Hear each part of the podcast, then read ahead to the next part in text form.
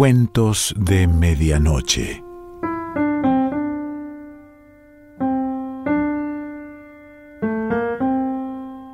El cuento de hoy se titula La muerte violeta y pertenece a Gustav Meyrink.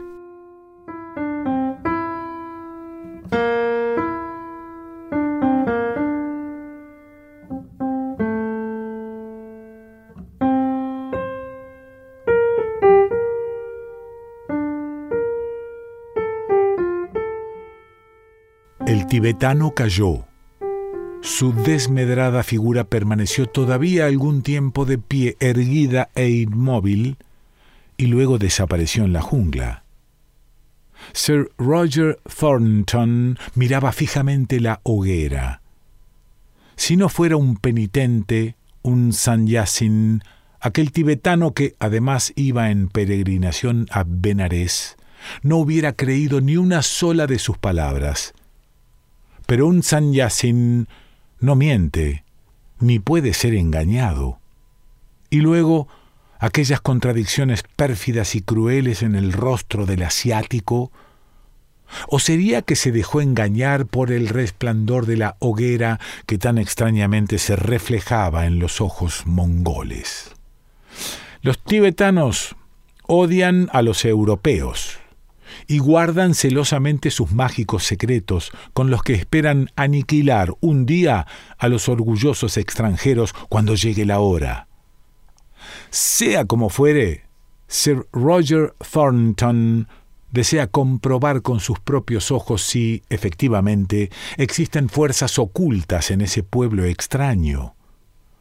Pero necesita compañeros, hombres valerosos cuya voluntad no se quiebre ante los horrores de un mundo diferente. El inglés pasa revista a sus compañeros. Aquel afgano sería el único entre los asiáticos para ser tomado en cuenta. Es intrépido como una fiera, pero supersticioso. Así pues, solo queda su criado europeo. Sir Roger lo toca con la punta de su bastón.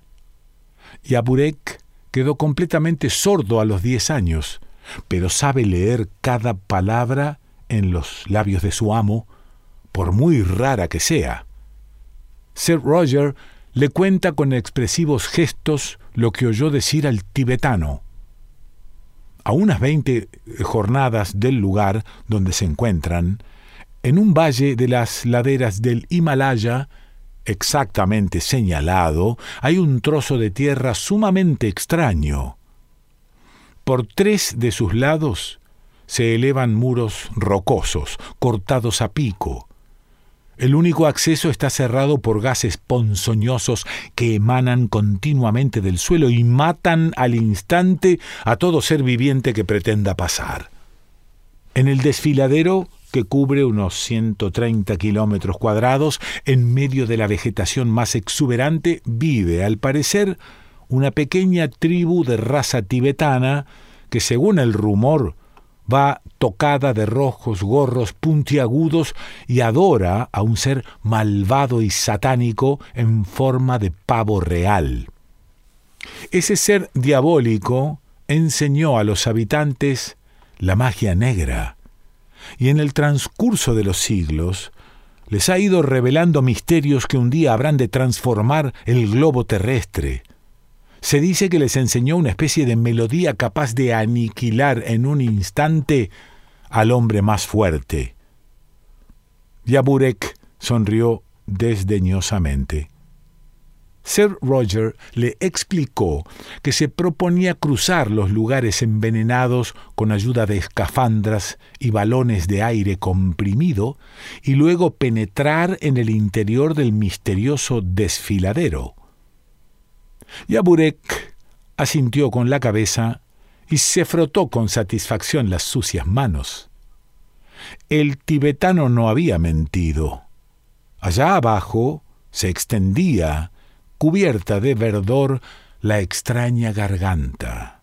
Un cinturón de tierra amarillenta desértica y corroída por las erosiones separaba el desfiladero del mundo exterior en una anchura que se tardaba media hora en recorrer. El gas que surgía del suelo era ácido carbónico puro. Sir Roger Thornton, que desde la cumbre de una colina pudo apreciar la anchura de aquel cinturón, decidió emprender la marcha a la mañana siguiente. Las escafandras que había encargado en Bombay funcionaban perfectamente. Yaburek llevaba los dos rifles de repetición y diversos instrumentos que su amo consideraba indispensables. El afgano se negó tenazmente a acompañarlos y declaró estar dispuesto a meterse en una cueva de tigres, pero que se cuidaría mucho de hacer nada que pudiera comprometer su alma inmortal. Así, los únicos osados fueron los dos europeos. Los cascos de cobre de las escafandras refulgían al sol y lanzaban extrañas sombras al suelo esponjoso del que ascendían en innumerables y diminutas burbujas las letales emanaciones. Sir Roger imprimió a su marcha un ritmo rápido para evitar el consumo del aire comprimido antes de haber cruzado la zona de los gases. Todo lo veía turbio, como a través de una tenue capa de agua. La luz del sol, de un verde fantasmal, teñía los lejanos glaciares del techo del mundo que levantaba sus gigantescos perfiles como un singular paisaje de muerte. Finalmente hallaron verde césped y Sir Roger encendió un fósforo para cerciorarse de la presencia del aire atmosférico en todos los niveles. Después se quitaron los cascos y descargaron los balones de aire. A sus espaldas se elevaba la muralla de gas, como una temblorosa masa de agua. En el aire flotaba un aroma embriagador de flores de amberia. Tornasoladas mariposas, del tamaño de una mano, cubiertas de raros dibujos, descansaban con las alas abiertas, como si fueran libros de magia sobre inmóviles flores. Caminando bastante separados uno de otro, ambos se dirigieron hacia un bosquecillo que les cerraba el horizonte. Sir Roger hizo una señal a su sordo criado, porque le pareció haber oído un ruido, y Aburek preparó un rifle. Al llegar a un extremo del bosque, una pradera se ofreció a su vista.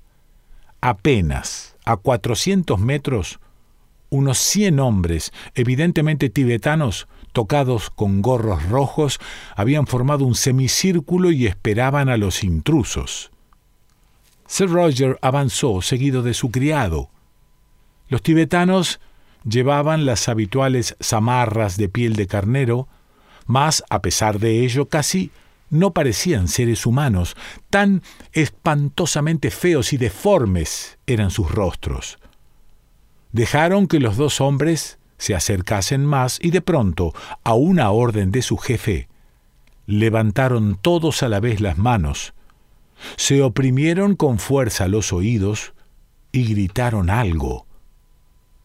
Yaburek miró interrogativamente a su amo y levantó el rifle, porque el extraño movimiento de los tibetanos le pareció una señal de ataque.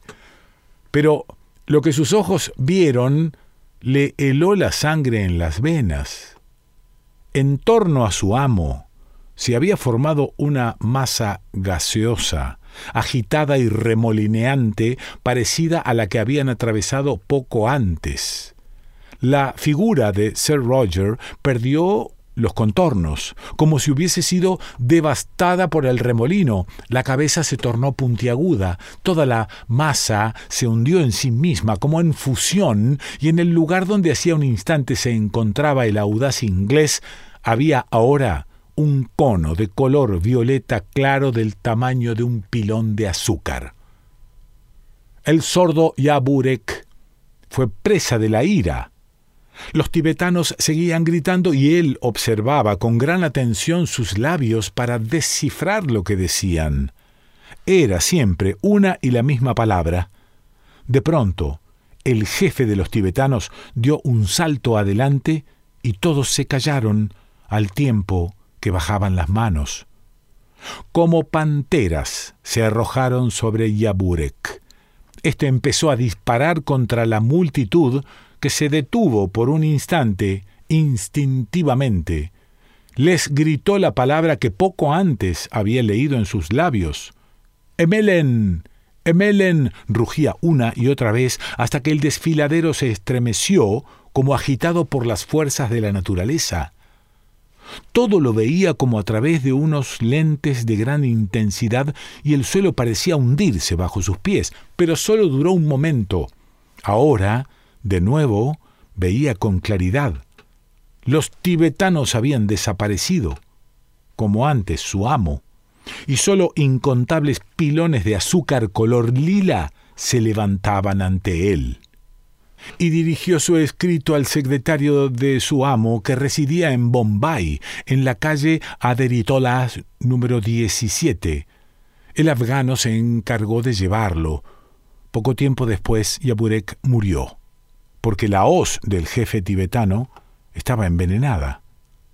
Alá es uno y Mahoma es su profeta, rezó el afgano tocando el suelo con la frente.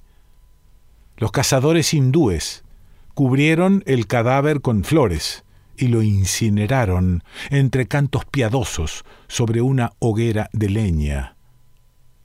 Ali Murad Bey, el secretario, palideció al recibir el horrible mensaje y transmitió el escrito a la redacción de la Indian Gazette. El nuevo diluvio llegó. La Indian Gazette que publicó el caso de Sir Roger Thornton, apareció al día siguiente con tres horas de retraso. Un accidente extraño y horripilante tuvo la culpa del retraso. Virendranath Narodje, redactor del periódico, y dos empleados subalternos que solían revisar las páginas con él a medianoche antes de salir la edición, desaparecieron del despacho sin dejar rastro. En lugar de ellos, había en el suelo tres cilindros azulencos y gelatinosos, y junto a ellos el periódico recién impreso. Apenas acababa la policía con la petulancia de siempre de tomar las primeras declaraciones, cuando llegaron las noticias de innumerables casos similares. Personas que leían periódicos desaparecían por docenas ante la vista de la asustada multitud que cruzaba las calles, presa de agitación. Innumerables pirámides moradas quedaban esparcidas alrededor en las escaleras, mercados y callejuelas hasta donde abarcaba la vista. Al anochecer, Bombay quedó medio despoblada una orden de las autoridades sanitarias dispuso la inmediata clausura del puerto, así como de todo tráfico con el exterior, a fin de impedir la propagación de la nueva epidemia, pues no podía tratarse de otra cosa. El telégrafo y el cable zumbaron día y noche, mandando al mundo entero la terrible noticia del caso de Sir Roger Thornton. Al día siguiente, la cuarentena fue levantada como extemporánea. Mensajes de terror de todos los países anunciaban que la muerte morada se propagaba por todas partes, casi simultáneamente, y amenazaba con despoblar la tierra. Todo el mundo perdió la cabeza, y la sociedad civilizada parecía un gigantesco hormiguero en que un mozo de aldea había metido su pipa encendida. En Alemania, la epidemia estalló primero en Hamburgo. Austria, donde no se leen más que las noticias locales, se libró durante algunas semanas. El primer caso ocurrido en Hamburgo fue particularmente estremecedor. El pastor Stücken, hombre al que la edad venerable había vuelto casi sordo, estaba sentado por la mañana a la mesa del desayuno rodeado de sus familiares. Teobaldo, el hijo mayor, con su larga pipa de estudiante, Yet, la fiel esposa, y Mina y Tina. En una palabra, todos, todos. El anciano padre acababa de desplegar un periódico inglés recién llegado y leía a los suyos el relato del caso de Sir Roger Thornton. Apenas había pronunciado la palabra MLN e iba a fortalecerse con un sorbo de café cuando advirtió, presa de horror, que sólo lo rodeaban conos de gelatina morada.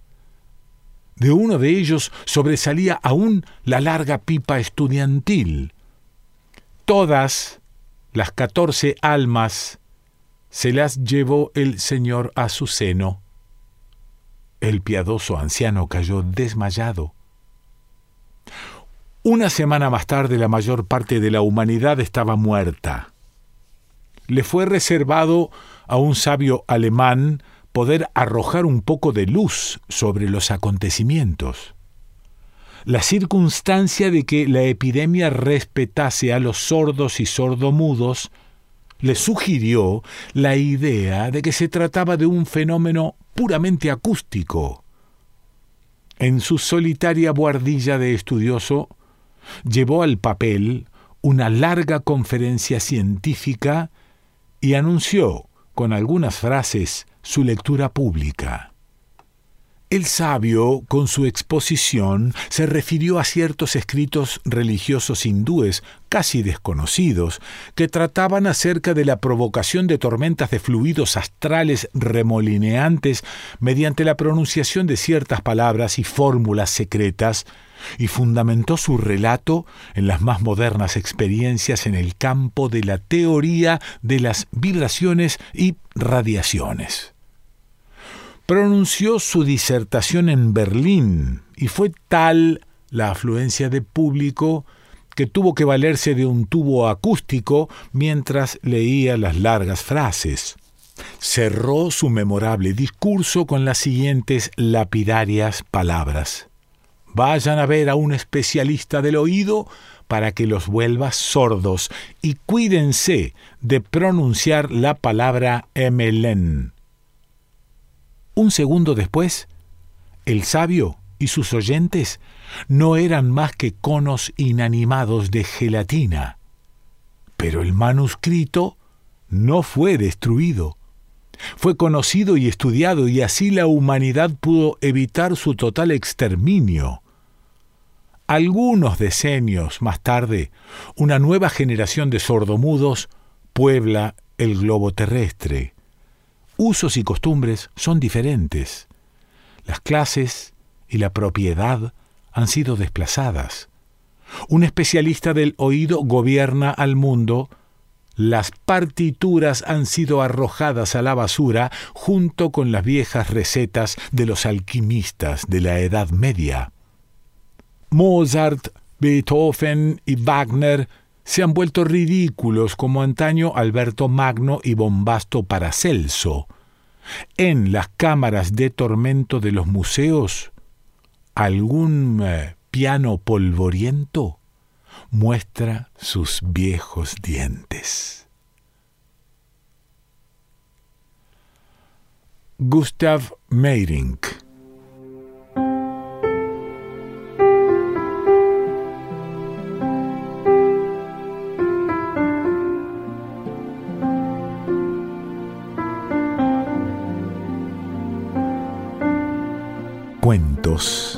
De Medianoche.